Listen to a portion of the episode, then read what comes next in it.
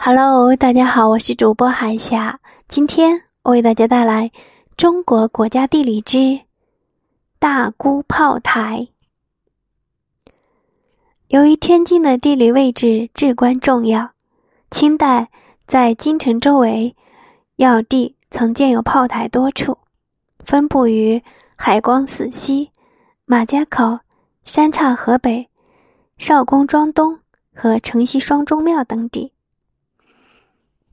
众多的炮台中，位于大沽口的炮台，因处于北方的海防要隘，自古有“金门之屏”之称。大沽炮台兴建于道光二十年，就是一八四零年，有炮台四座，安设大炮三十尊，驻军八九千人。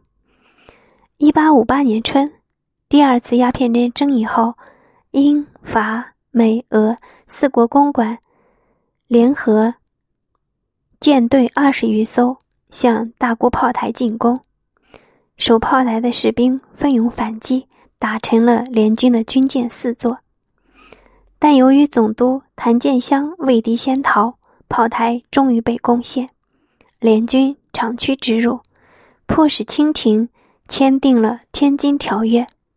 战后，清廷。重新修建大沽炮台，在海河口岸东沽村修建炮台三座，在北岸宁河县于家堡设炮台两座，在后墙营门设小炮台二十五座，共拥有大炮六十四尊，防务比以前更为坚固。